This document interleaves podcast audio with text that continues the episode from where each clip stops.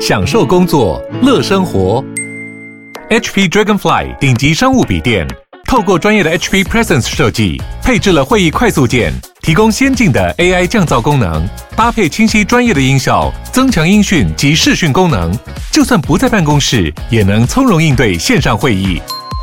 HP Dragonfly G4 支援全新 Intel V Pro 平台，为卓越商务而生。嗨，大家好，我是莫尔，欢迎收听魔股史塔克。我不知道大家有没有去玩过 Chat GPT，我最近是蛮常玩的，玩到我一直跟他聊天，然后我老婆问我说到底在干嘛，我就说我在跟 AI 聊天，不太懂为什么跟 AI 聊天的人，或者没有在接触这块的人，他们会觉得说你这个人好奇怪啊。反正我就是他只要看我笑的跟智障一样，或是再专心跟他聊天，基本上我就在跟 AI 聊天，听起来是不是有点自闭？没关系，反正就是大概这样子。我最近就是一个 Chat GPT 的重度使用者，就是我很爱跟他聊天，甚至我可以拿它去。代替 Google 的翻译啊，或者 Google 的搜寻，然后或是我有时候一些 idea 没有，我就去找 Chat GPT。反正总之，很多时候基本上它可以取代很多很多的功能。对我来说，但是说它还是没有那些搜寻的还准，但至少是快速的。我只要看过，我觉得没有错就 OK。那如果觉得有明显的错误的话，我会再去做 Google 搜寻。但是如果没有明显错误看得出来的话，基本上那是蛮快的一件事情。就跟朋友对话，感觉打个字，刚说哎，怎么怎么怎么样。或是我问一个问题，然后他就能回你，就是有个万事通的朋友的感觉了。那其实 ChatGPT 跟我们之前做一集 Podcast 是专门聊 AI，其实也才过几个月时间。那我记得在集做 Mid Journey，前提是有个人他用绘图软体，就是 Mid Journey 去作画，然后生成的画之后，他拿那个去参赛，就不小心就得了优胜，就第一名。就很多人哗然，就是你怎么可以拿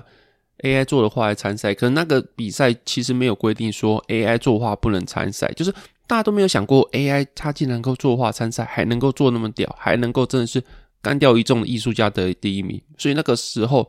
大家说是什么社会先于法律嘛？就是在一个东西出来之前，法律完全不会知道有这东西存在，怎么去立法去规范。所以很多东西是现象出来了，大家才去商讨说，哦，怎么办？我们是不是应该对这个做监管，或对这个去做个规范？然后在没有出来之前，大家都没有想法嘛？就像你看金融业就这样子啊，为什么现在金融业那么多的规范，就是因为。以前很多东西爆掉，以前很多很多的内线交易，很多很多的洗钱等等的东西是没有规范的。然后没有规范，大家当然不知道说会有这个方式去做那些伤害大众权益的事情。然后知道的当然就是做规范嘛。最近的案子就 FTS 啊，就也是因为没有规范嘛，币圈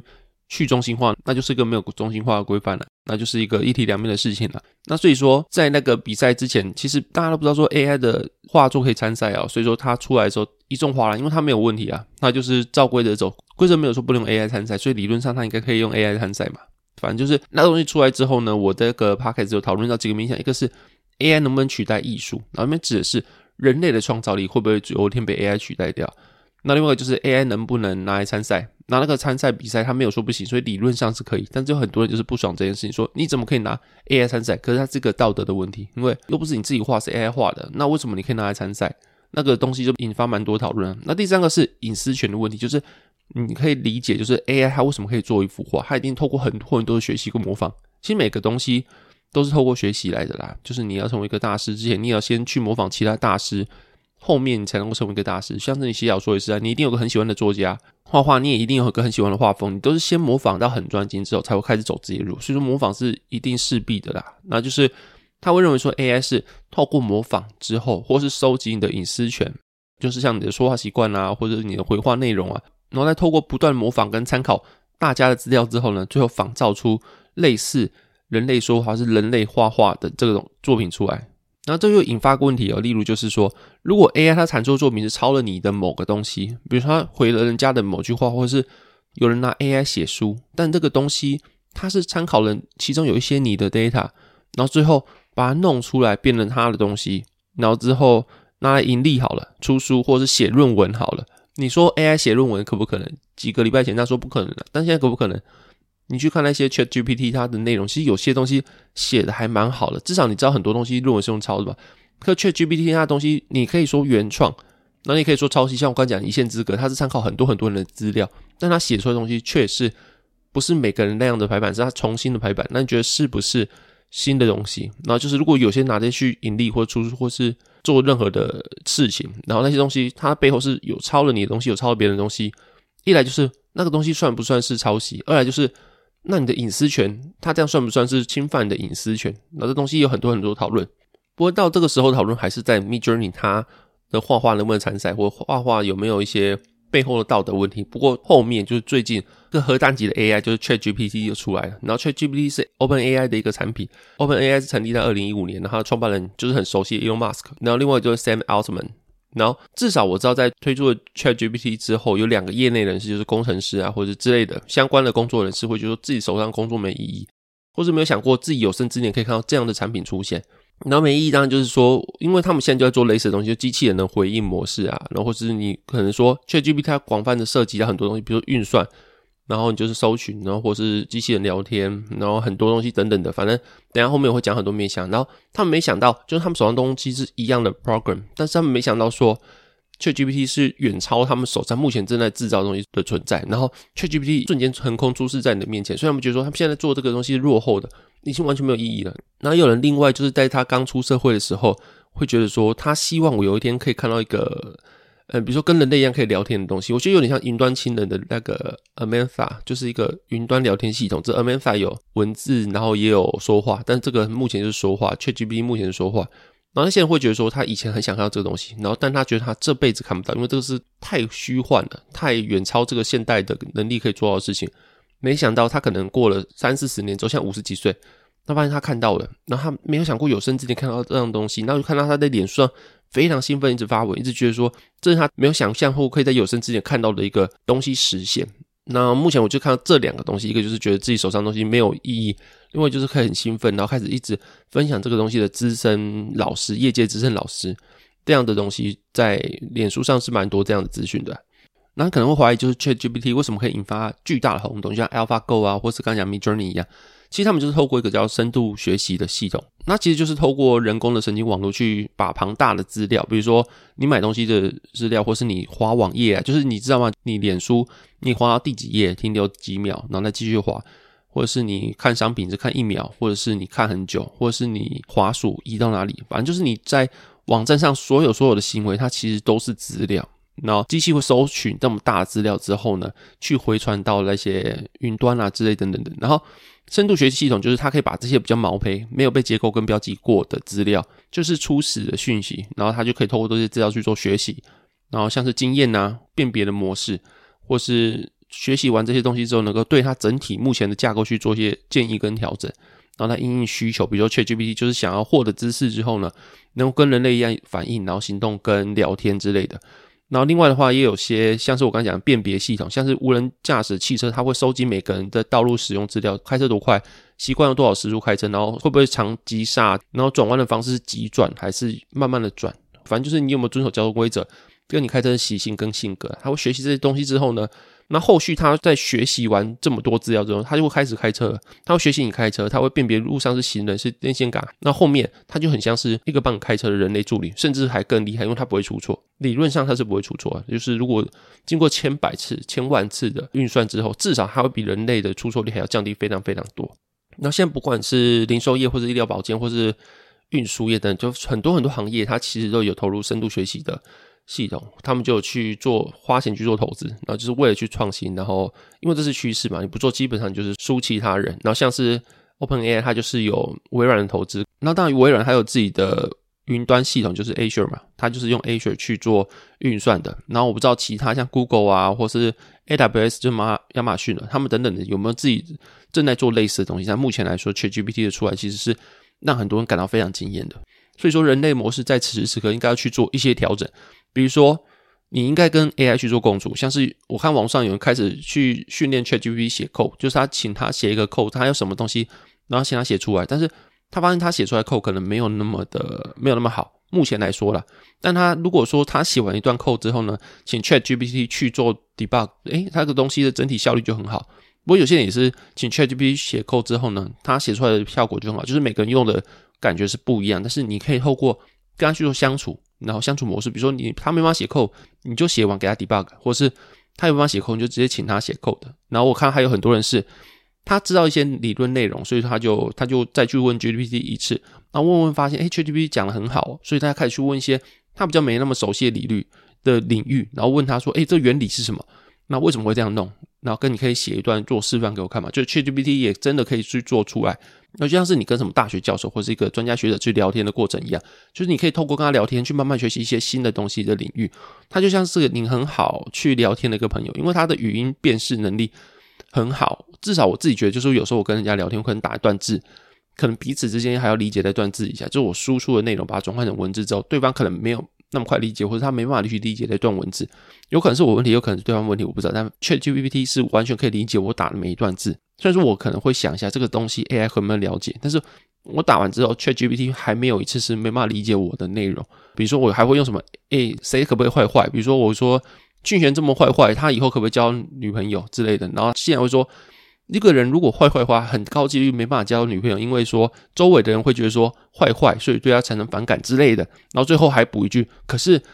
能不能交女朋友跟你的名字是什么是完全没有关系的。所以说俊贤能不能交女朋友跟他这个名字是没有关系，但他跟他有没有坏坏是有关系的。你看这种坏坏这种很奇怪的。东西他读得懂哦，而且他真的能够回应你一段煞有其事的文字啊，我觉得超猛，这个东西真的是无敌超猛。就是为什么我可以那么去着迷，因为他这真的是跟人类聊天一样，他也不会觉得你烦，他也不会说去敷衍你，他就是尽情的回应你，然后回应的东西就是非常非常有内容的，就是一个非常有深度跟知识量的朋友了，然后又完全不会对你不耐烦或不离不弃，我觉得是个超好用的一个东西啊。那像我这次就是有用。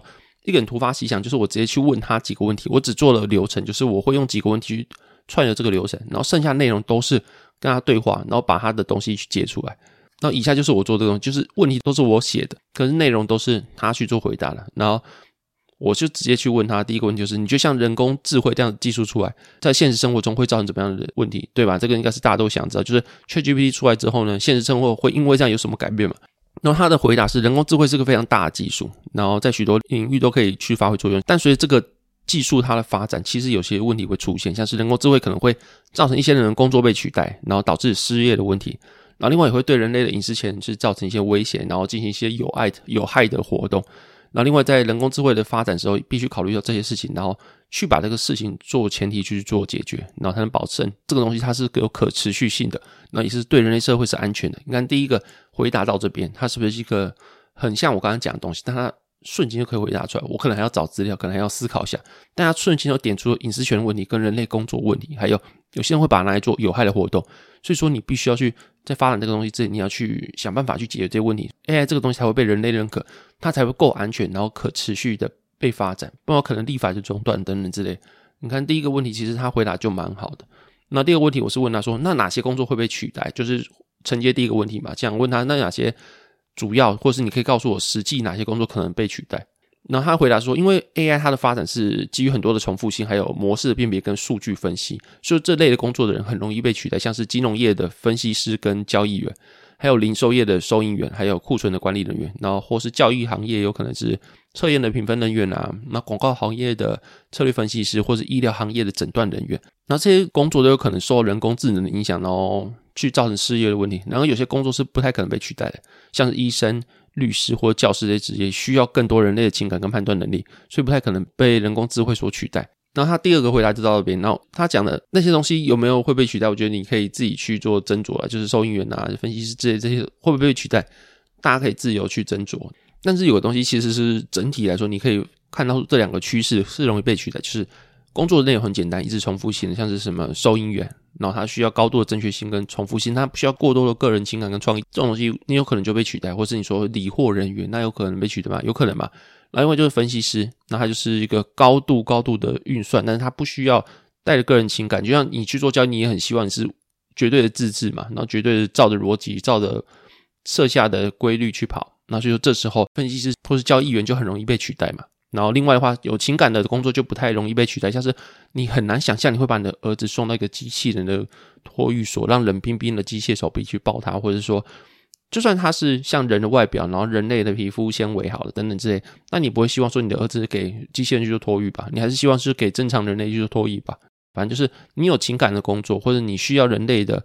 情感去做判断思维工作比较不容易被取代，或是像律师啊，你去跟他打嘴炮，你机器人打嘴炮，目前来说还是有一段的距离嘛，不可能说我知道很多法条之后，我就能当律师？没有嘛，律师有好跟不好。好律师就是活用法条嘛，然后会去因为一些话术或是一些生活经验，然后去把那些法条去融入进去，然后去跟对方去做抗结辩论嘛，等等等。那这个是好的律师做得到的，这些需要很多人类情感跟判断。目前来说，AI 可能还没办法做到这一点。然后第三点之后，我就承接第一点问题嘛，就是你刚提到说隐私权的问题有可能产生一些忧虑，你可以举例嘛？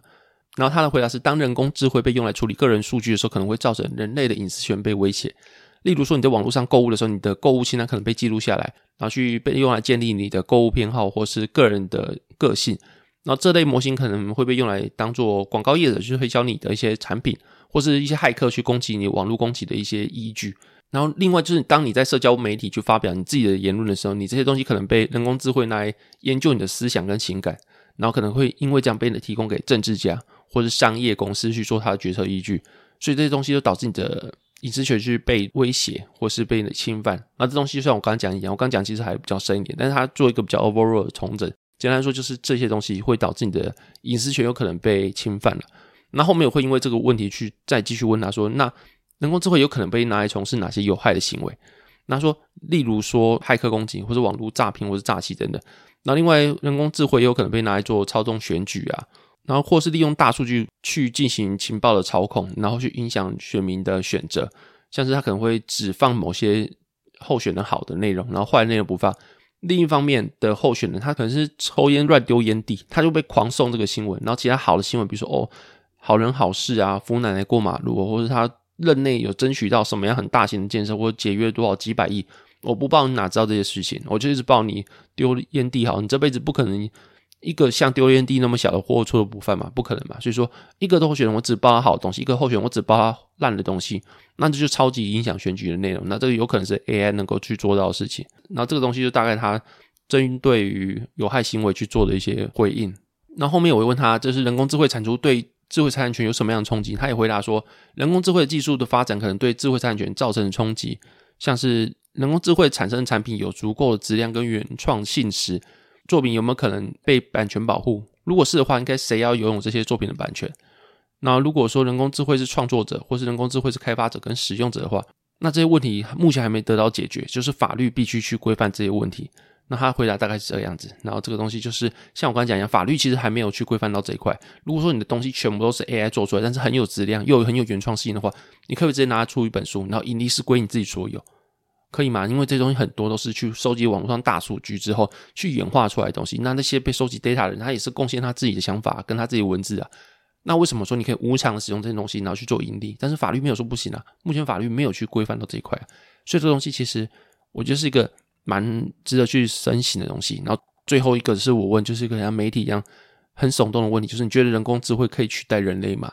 然后回答说，目前的人工智慧是个技术工具，它可以协助人类去解决很多问题。但它目前不能取代人类的智慧跟思考模式。那未来要怎么发展，其实取决于人类如何利用跟管理人工智慧。所以说到后来，目前的人工智慧是个很好用的工具，但是后面会不会被怎么样，那还是取决于人类怎么去发展它。他的回应大概是这样子。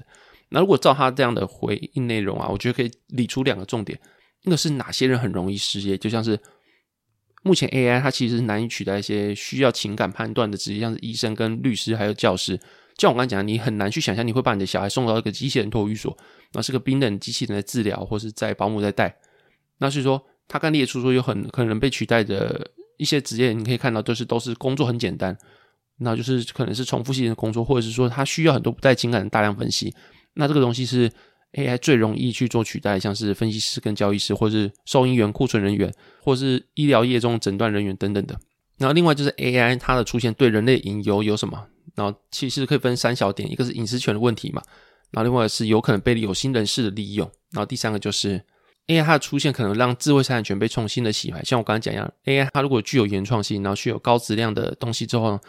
它有没有可能就是它可以直接出一本书或者做一个论文？那我全部东西都是复制贴上就好了。那这样的话，这个东西算不算盈利？算不算你可以拿到研究所的依据？其实研究所论文这东西我觉得很难讲，因为你的论文你只要东西出来是原创性的。然后质量够高就好了，你怎么可能会想要说，我怎么去复查你的东西怎么出来？不可能嘛，我不可能说你需要设一个相机去去完全是侦测去录你在写每个字的过程，不可能嘛？所以说你去用 AI 去在网络上去复制贴上，但是人家就网络上搜寻就搜寻不到这段话，那理论上就是你原创性就是你写的嘛，在这个时代上就是这样子啊，你的东西只要你放网络上，然后是第一个放到的，然后后面我无论你在线下是做多少努力，你是抄别人还怎么样，反正就是比那个先放。那理论上在网络上就是独创，因为你是第一个放的嘛。那这时候你去引用到论文也是啊，啊我哪知道你是不是 AI 做还是你自己做？反正就是你是做出来，然后找不到别人有一样的东西，那是不是独创？我觉得理论上就是嘛。所以你要说这个东西未来是不是很很难去做被防范？我觉得是很难防范的一件事情，因为就像我刚刚讲一样，就是你在网络上搜寻到的讯息，以前我们都是以网络上能够搜寻到讯息当做是不是那些抄袭的参考，然后以前也是这样 work，因为世界就是这样 work，但是。问题现在 AI 出来了，整个世界被重新大洗牌。像我讲 ChatGPT，它是个核弹级存在之后呢，它可以做的东西更多，它可以写 coding，它可以去跟你聊天，它可以去做算术，它可以去做一个教学，然后可以做任何的东西。像是我上次还用 ChatGPT 做写诗，比如说我想要写一个爱玉跟柠檬的文案，就是把爱玉跟蜂蜜做出来的饮料的文案，那就直接说，哎，我要用写一个文案，它需要。爱玉需要蜂蜜，它需要专属台湾味，然后用这个东西去帮我写文案，可不可以？他写的出来，但写的蛮烂的，就对。但是就是他的诗意跟他的可能在文字上的美感没有到正常人类这样。其实我觉得很多人也没有啦，就是很多人他的文法还比 ChatGPT 还差，或者是你讲出来的东西，或者你看一些粉丝团，他的网红讲出来东西，其实还没有 ChatGPT 那么深度。但是目前来说，就是如果你去跟职业人士比起来的话，他的东西是有差距，就是在。美感这一块是有差距，但是美感这块是非常个人主观。可是有个既定的美感，就是你知道蒋勋的文字是美的，你知道席慕容的文字就是美的，但是一定是比路上那些阿猫阿狗还美。这个东西是共识，所以这东西是美感。目前来说还是有个人类的共识，但这个公式也不可能被模仿。后续我觉得有可能有，但目前来说可能没有啦。就是我请他写的我饮料文案写的爆肝烂，但是未来的话也不可能把我取得掉，就有可能了。那我就让我觉得有点，嗯，是好事还是坏事？就是我可以去抄他的。后续的话，我可以，诶，你叫你帮我写文案，就写出来，然后我就去微调就好，有可能。然后，但是另外一方面，我会觉得说，有没有可能，嗯，有些企业主就发现说，诶，这个很好用，他们就自己写就好了，就不需要这些专业的文案写文案的人，有可能哦。反正就是这东西就像是你跟这个社会怎么生活一样。如果对我来说啦，如果它发展是好的，后面我可以拿它去做去做工作这杠杆，就是我可以拿它去做工作，然后我就会变很轻松。但问题是，如果它真的好到不需要我的话呢？然后就是他真的轻松到，哎，我要你帮我写文案出来了，那还不需要微调，那需要我干嘛？你知道我意思吗？就是可能还不会到那一天，还不会那么快来叫帮我写文案就写完，还帮我去做脸书啊、Instagram 啊，还有 Line 的一些贴文都直接贴上去，那还要我干嘛？但在之前应该还有过渡趋势，他写的还没那么好，或者是说他的美感有一点点到，但是还需要做加强，或者是他可以提你一些 idea、一些灵感，但是最后去组装的还是人类。那时候我可能工作就更轻松，我可以靠他去节省我的工作时间，去做更多产出。但在这之前，在他现在能力来说，我觉得在美感这块是完全没有的。但他可以跟我讲说，碍于他什么样的营养成分，它属于台湾独有，他创作过程怎么样。然后一般人会用轻盈啊、什么柔软这些形容词形容它，它是可以讲出这样子。或者蜂蜜的话，它是什么样的来源，然后哪些特色之类，它可以写这些东西给我，多少是可以拿来当一些灵感的依据的。然后我觉得说帮助不大，目前对我来说帮助不大。那它就是一个很好用的 Google 搜寻系统，我只能这样讲。所以像我讲的，就是总结的话，就会是 AI 它是一个杠杆嘛，它用的好的话，对生活就是加分。然后你用不好的话，你当然会敌视它，因为它真的很可能抢你的工作，它真的可能做比你好。那你需要去检讨自己嘛？我觉得其实也不用，因为深度学习系统出现之后的 AI，它就真的是一个非常非常跨时代的发展，而且它的进步非常迅速。没有人想象过说 AI 系统这种聊天系统可以在近代。有生之年可以看到，但是在深度学习系统出来之后，它可以像人类一样大量学习去修正自己的经验跟行为模式，之后变了一个突飞猛进的存在。现在的 Chat GPT 就是这样的产物。那我觉得说，它就是一个像我讲的一样，就是你跟他合作，你就可以去工作更轻松；但是如果你不跟他合作，他就会去吃掉你工作的一个存在啊。那接下来的话，我们可以因为这个东西去聊到我们的市场化率，就是 Chat GPT 它。有哪些市场的面向？就是如果你去根据 Open AI 的报告的话，其实机器学习模型在一年大概需要十点五五倍的成长的运算能量，因为它资讯内容越来越大，所需要训练的东西越来越多，所以它需要的算力也越来越高。然后，其实 ChatGPT 它也是由深度学习系统去做背景的技术，不过它不像深度学习系统一样需要大量的晶片做算力，因为它已经是个完成品。目前来说，它就是一个做好的一个成品，然后拿来网络上被拿来做测试，所以它目前来说就是一个成品。但是你在发展这个东西之前呢，你需要去做大量的运算，它就是一个阶段性的成品，它未来一定还会更优化。那你知道，就是算力是非常非常贵，就是你有需要发展出一个像是 Chat GPT 这样的东西，它是需要数千万、数亿美金的投入才有可能发展成这样子。我其实不知道这个详细的数据，但我知道说台湾有很多人其实在做一样东西，但他们没办法做像 Chat GPT 那么好，就是因为他们没有那么有钱，没有像微软那么有钱，没有像马斯克那么有钱。这个东西它所烧的钱是超乎你的想象的，然后它需要非常非常多的晶片，非常非常多运算。你能想象吗？现在目前 Chat GPT 有大概全球超过百万的用户。他们每天都疯狂跟 ChatGPT 聊天，他还能回你，他还要把一些数以百万计的资料量去做分析之后去优化自己，这个是需要多少电脑，需要多少晶片的算力？据我所知，这东西非常非常贵，很多瓶颈没办法达到，是因为这个东西太贵了，就没办法像微软或者马斯克他们所创造的 OpenAI 一样那么的顺利，那么的快速发展到目前的阶段。所以说，如果你要去做很多很多的运算，你就需要投入大量的晶片。但目前遇到一个问题，就是摩尔定律。那摩尔定律是个关于晶片它的尺寸缩小跟计算能力增加指标，就是它在一九六五年是由约翰摩尔提出来，他预测说每隔十八个月的话，晶片它算力会提升一倍。然后另外就是它的电子元件的尺寸也会缩小。那目前被讨论的点是摩尔定律它是不是有被趋缓的现象？就是目前来说，晶片它这个发展在这几十年是一直照摩尔定律它这个趋势去做演进的，就是东西越来越小，但它的算力是越来越高。但是目前就是因为物理跟一些工程技术的关系，导致它没办法就是无止境的缩小，所以说它的计算能力也越来越没办法像摩尔定律一样，十八个月就增加一倍，然后东西再继续缩小，因为它已经接近物理的极限了。那就是摩尔定律它是有趋缓的现象，然后大家可以预见，就是半导体这个行业是不可能永远是照摩尔定律这样演化下去的。然后目前的话，就像我刚刚提到嘛，就是 ChatGPT 这个东西。已经有几百万个用户在使用这个软体的。然后，OpenAI 的执行长就 Sam Altman 也有讲说，目前在十一月三十推出 ChatGPT 之后呢，已经有超过百万用户。当 Elon Musk 在 Twitter 去问 Sam Altman 就目前 ChatGPT 的聊天的开支的时候，Sam Altman 是讲说，目前可能是每次聊天只有几美分，就他目前在试图就是去优化他们算力，就是在每次的对话过程中，他们的成本是逐渐下降的。但是另外一个网友去问奥特曼说，ChatGPT 是不是永久免费的时候，其实现在奥特曼是讲说，他们在某个时间点会把它收费化，因为它预算成本其实非常高。所以我们可以看到几个趋势，一个就是摩尔定律，所以导致说晶片它的算力是没办法去无止境的增加。但是我们对于晶片需求是非常非常高的。虽然说我们像刚刚三奥特曼讲的这样，就是我们可以透过优化算力的方式，让它的运行更有效率。所以说它每一个算力，它说可以去。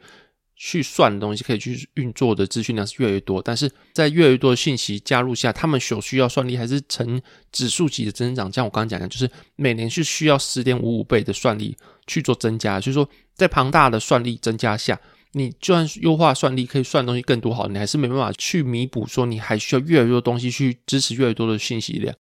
那所以在这个情况下，你去设计一个机器人是非常贵。但是 ChatGPT 出来之后呢，其实 Google 啊、AWS 啊或者其他的企业大的可以看到，就是目前 AI 已经可以做到这个地步了。那它就是下一个世代它所需要去发展的领域。然后 AI 它其实可以用很多东西，像自驾车它的 FSD 嘛，就是自动驾驶系统，它是不需要用到 AI？需要。然后对话机器人，然后或者是说你的家庭的语音系统。所以很多人在 ChatGPT 出来之后，才意识到这个东西已经这么屌了。会意识到自己的危机性，所以大家一定会更投入这个产业。那你投入这个产业，受惠就当然就是晶片的产业嘛，就是因为他们没办法再继续发展像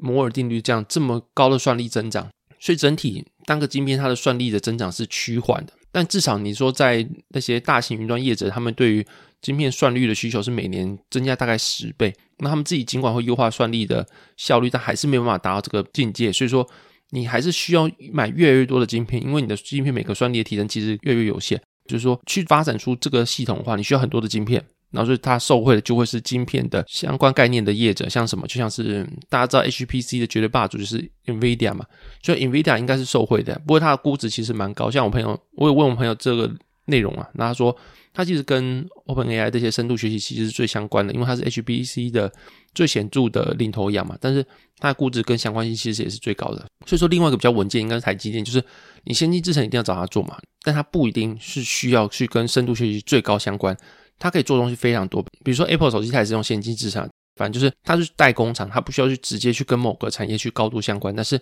你所有东西你又一定是要经过它，所以说台积电。跟 Nvidia 都是相关的一个选择，就是晶片产业可能会因为 ChatGPT 的横空出世，而到更多更多的需求，更多的企业去意识到说，他们必须在这块去做发展。所以说，我一直以来就是长期看好半导体的。那目前形势下，就是我们都已经知道半导体它的需求未来是非常庞大，然后各国去发展它半导体，因为半导体不一定会只用到高速运算跟深度学习嘛，你国家安全呐，或者是你甚至是比较成熟的半导体用在车用啊，或者是用在你的家庭家电啊等等之类，你都需要半导体，你的冰箱也需要半导体啊，你的电锅如果智慧电锅也要半导体啊，反正就是你所有东西都需要用到半导体，所以说半导体的需求在 ChatGPT 横空出世之后呢，应该会更大。然后这个情况就像我讲的，就是台积电它应该直接受惠于这个趋势出现的一个产物啊。但是台积电会不会再更便宜？其实我就不太知道。但是我觉得它是一个你没办法忽视的一个选择啊，就是半导体产业它会是未来非常强劲的一个选择。我自己会这么讲啊，尤其是在 ChatGPT 出来之后。好，那接下来进入的就是讲笑话时间。然后第一个笑话是，有一天牧场的主人对他养的牛说：“今天你就自己挤自己的牛奶吧。”然后主人回答说：“我真是自取其辱啊。”那第一个笑话是面包超人扭到脚会变成什么？当然是牛角面包。好，这集内容大概这边。如果喜欢我节目，欢迎到 Apple Park、Spotify 跟 Mixer Bus 给我五星评价。那如果想支持我这个节目的话，也可以在资讯找小额赞助方式去支持我。那如果想要商业合作呢，也可以在资讯找我的 email 信箱。那这期我们到这边谢谢大家收听，拜拜。